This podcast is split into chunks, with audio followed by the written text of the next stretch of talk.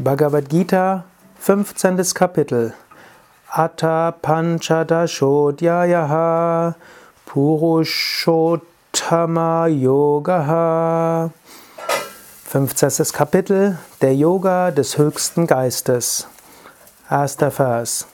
Shri Bhagavan Vacha Urdva Mulam Adhashakha Mashvatam Brahuravyayam Chandhamsi yasya parnani yastam veda sa vedavid. Krishna sprach, die Weisen sprechen vom unzerstörbaren Feigenbaum, dessen Wurzeln nach oben und dessen Zweige nach unten gerichtet sind, dessen Blätter die Metren oder Hymnen darstellen. Wer ihn kennt, kennt die Veden. Das 15. Kapitel ist wieder ein sehr philosophisches Kapitel ein Jnana-Yoga-Kapitel, ein Kapitel des Wissens. Nachdem Krishna im 14. Kapitel über die Gunas gesprochen hat und damit klare praktische Handlungsempfehlungen für den Alltag gegeben hat, will er hier uns noch einmal führen zu einem philosophischen Gedankengang und damit zu einer tieferen Sichtweise der Welt. Die Welt ist letztlich Brahman, eine Manifestation von Brahman.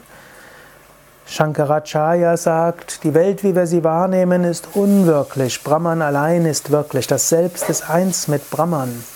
Aber wie können wir das verstehen? Wie können wir verstehen, dass die Welt letztlich Brahman ist? Eine Möglichkeit sind Analogien. Und die Analogie, die Krishna hier gibt, ist die Analogie eines Baumes. Die ganze Welt ist wie ein Baum. Der ganze Baum ist letztlich eins. Der Baum bildet eine Einheit.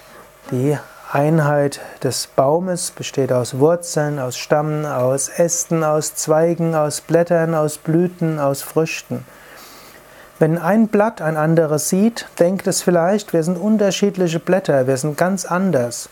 Aber von einem höheren Standpunkt aus sind beide Blätter Teil des gleichen Baumes. Es mag sein, ein Blatt sieht eine Blüte und denkt, oh, die Blüte ist schöner als ich. Die Blüte denkt, oh, das Blatt gibt es schon länger als mich und sie können sich miteinander streiten.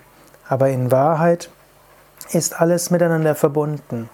Schau dir die ganze Welt an, schau dir die ganzen Menschen an, schau dir die Tiere an, schau dir die Pflanzen an, schau dir auch die Autos und alles andere an.